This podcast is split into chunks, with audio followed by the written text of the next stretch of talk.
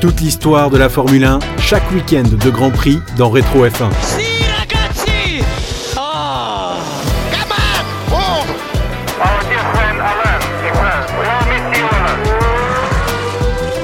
Un. Podcast présenté par Baptiste Deveau. Miami ce week-end, Austin en octobre, Las Vegas au mois de novembre. En 2023, les États-Unis font la part belle à la Formule 1. Jamais le pays de l'oncle Sam n'a accueilli autant de courses sur une saison. Si aujourd'hui la F1 se fait une place de choix sur le territoire et dans le cœur des fans américains, cette relation a souvent alterné entre triomphe et revers retentissants, une histoire tourmentée entre la F1 et les États-Unis que je vous raconte aujourd'hui.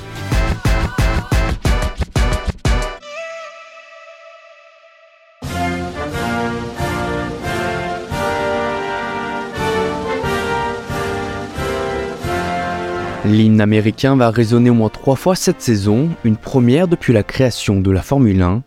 Dans un pays où le sport mécanique est très implanté avec les disciplines automobiles maison comme l'IndyCar ou la NASCAR, la Formule 1 a longtemps joué à Je t'aime moi non plus avec l'Amérique. Mais depuis le retour du Grand Prix des États-Unis en 2012 à Austin au Texas, un partenariat solide et prospère s'est établi entre les différentes parties.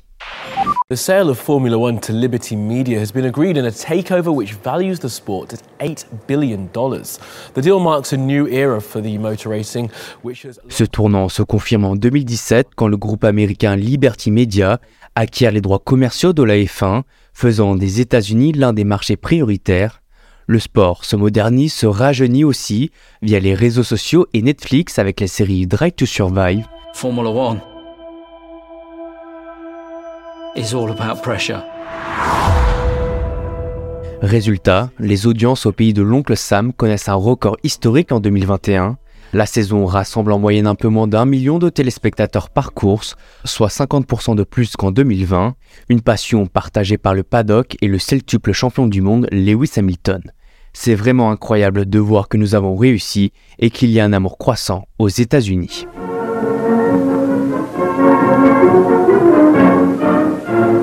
Behind this festive banner, a great speed car drama is about to thrill the customers in a classic event that is as much a part of America as the World Series, Saturday football, and Thanksgiving turkey.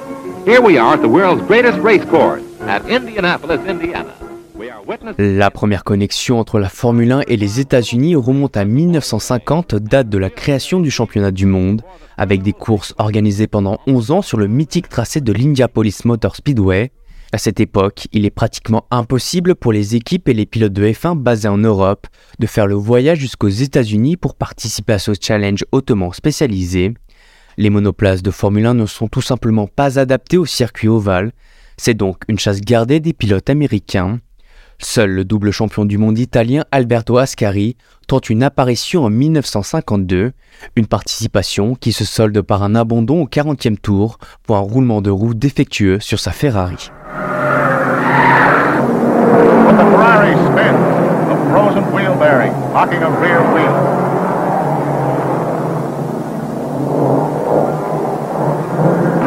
Ascari tries to smile to hide his bitter disappointment.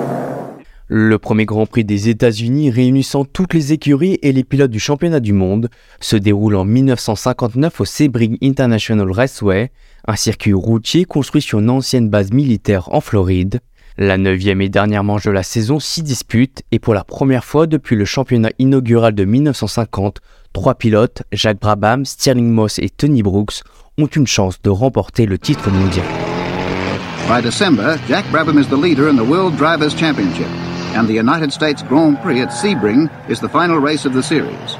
Only one other driver, Sterling Moss, has a chance of beating Brabham for the championship if he can win this race. In the early stages, it's Moss first, Brabham second. Jacques Brabham est le favori et mène la course jusqu'à 400 mètres de l'arrivée lorsqu'il tombe en panne de carburant. Dans un moment de grand drame, Blackjack, comme il est surnommé, saute de sa voiture et parvient à rassembler juste assez de force pour franchir la ligne d'arrivée en quatrième position avant de s'effondrer au sol épuisé. Une manœuvre peu conventionnelle, mais qui permet à Brabham de devenir le premier champion du monde australien. In an atmosphere of great excitement, Jack Brabham pushes his car across the line in fourth place. Dans le même temps, sa malchance permet à Bruce McLaren, 22 ans, de devenir le plus jeune vainqueur de l'histoire de la F1, un record qui a tenu jusqu'en 2003, date à laquelle il a été éclipsé par Fernando Alonso, puis battu par Max Verstappen en 2016, alors âgé de 17 ans et 5 mois.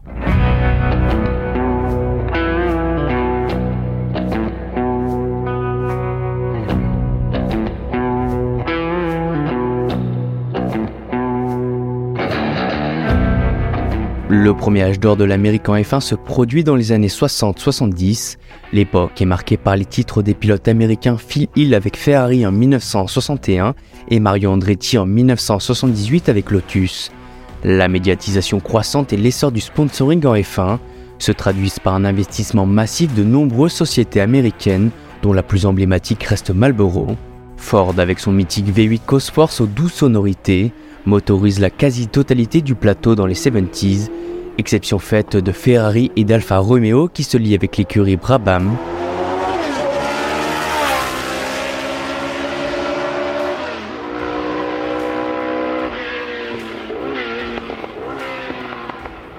C'est aussi à cette époque, en 1961, que le circuit de Watkins Glen, niché au nord de l'État de New York, s'impose au calendrier et devient rapidement un lieu de prédilection des pilotes, The Glen, comme il est surnommé, est un circuit très rapide construit autour d'une colline boisée. Le circuit qui a toujours attiré des dizaines de milliers de fans passionnés disparaît du calendrier après 1980. Dans les années 80, les Grands Prix américains demeurent au calendrier de la F1, mais quittent les circuits emblématiques de Watkins Glen ou de Long Beach pour des tracés peu spectaculaires et attractifs, on pense évidemment au rocambolesque tracé de Las Vegas qui ressemble à un immonde parking ou de l'impersonnel circuit tourniquet dans les rues de Détroit, des tracés qui ne remportent pas du tout l'adhésion des fans. Du côté des motoristes, l'américain Ford voit les constructeurs hors des États-Unis comme Renault, Porsche ou encore Honda s'imposer au fur et à mesure auprès des différentes écuries. Ajoutons à cela que le kart, l'équivalent de la F1 aux États-Unis, connaît une popularité croissante dans les années 90. Il faut dire que la sophistication technologique croissante et l'hyperprofessionnalisation de l'environnement de la F1, qui la rend toujours plus onéreuse mais aussi moins accessible au public, creuse un peu plus le fossé culturel entre l'Europe et l'Amérique. Ce sont donc deux visions des ambitions opposées et une perte d'intérêt de part et d'autre de l'Atlantique qui font disparaître la F1 du paysage américain. Formula One returns to America for the first time since 1991. The new Indianapolis circuit incorporates a section of the famous oval. Le Grand Prix des États-Unis fait son retour au calendrier en 2000 sur le circuit d'Indianapolis, sous l'impulsion de Bernie Ecclestone, le grand argentier de la F1 et des constructeurs automobiles attirés par le marché nord-américain. Sur 8 éditions disputées, Michael Schumacher en remporte 5. A noter que l'improbable Grand Prix des États-Unis de 2005, qui a vu seulement 6 voitures prendre le départ du Grand Prix, déclenche la fureur du public et porte un coup très rude à la popularité de la discipline. C'est donc plombé financièrement et boudé par les fans que le Grand Prix disparaît de nouveau après l'édition 2007 remportée par Lewis Hamilton. Le voilà qui va passer tout près du muret comme un vieil habitué. Lewis Hamilton qui l'emporte devant Fernando Alonso. Il frappe un autre grand coup dans cette course au championnat. Le renouveau intervient en 2012 avec l'arrivée du circuit des Amériques à Austin au Texas. Ce tracé fait souffler un véritable vent de fraîcheur dans le sport automobile américain. Gentlemen, start your engines and let's get ready to rumble!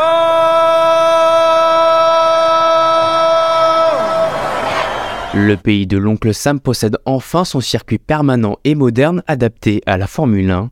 Ce tracé d'Austin, conçu par Herman Tilke, l'architecte des circuits modernes de F1, se démarque par son premier virage en montée qui offre de nombreuses trajectoires différentes. Les pilotes de Formule 1 ne sont d'ailleurs pas les seuls à s'y plaire, puisque le circuit est bien installé au calendrier d'IndyCar et de MotoGP. Et avec sa position en fin de saison, le circuit a vu Lewis Hamilton être sacré à deux reprises en 2015 et 2019. It's Lewis Hamilton, champion of the world! Get in there, Lewis. What a drive, mate. That is it. Champion of the world. did it in style, mate. You did that in style. Still we rise, guys. Still we rise. Les États-Unis ont enfin trouvé le circuit qu'ils cherchaient depuis près de 40 ans.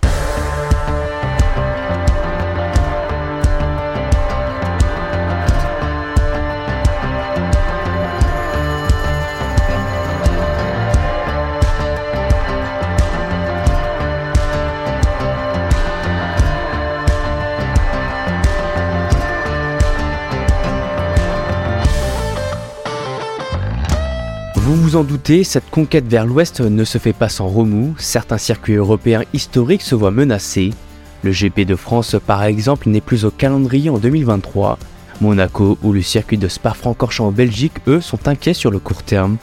Ils sont en effet concurrencés par les nouveaux venus d'Amérique, d'Asie et du Moyen-Orient qui payent leur arrivée au prix cher, 55 millions de dollars par an pour l'Arabie Saoudite contre 15 seulement pour Monaco.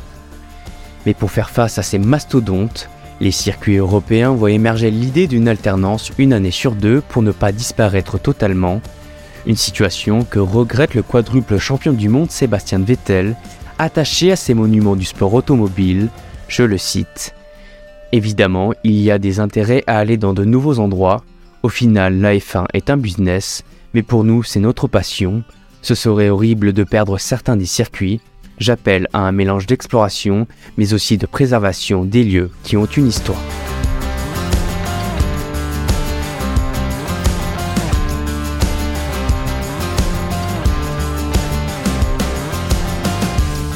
La Formule 1 et les États-Unis ont une relation complexe qui s'est étalée sur plusieurs décennies.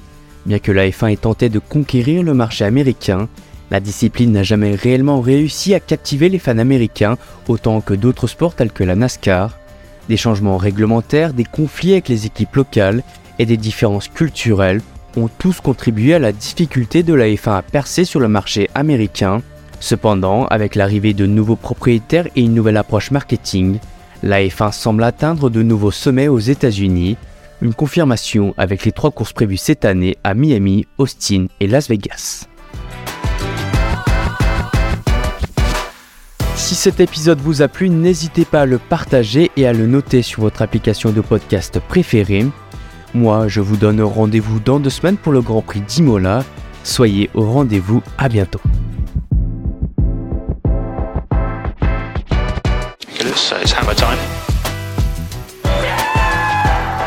Toute l'histoire de la Formule 1, chaque week-end de Grand Prix dans Rétro F1.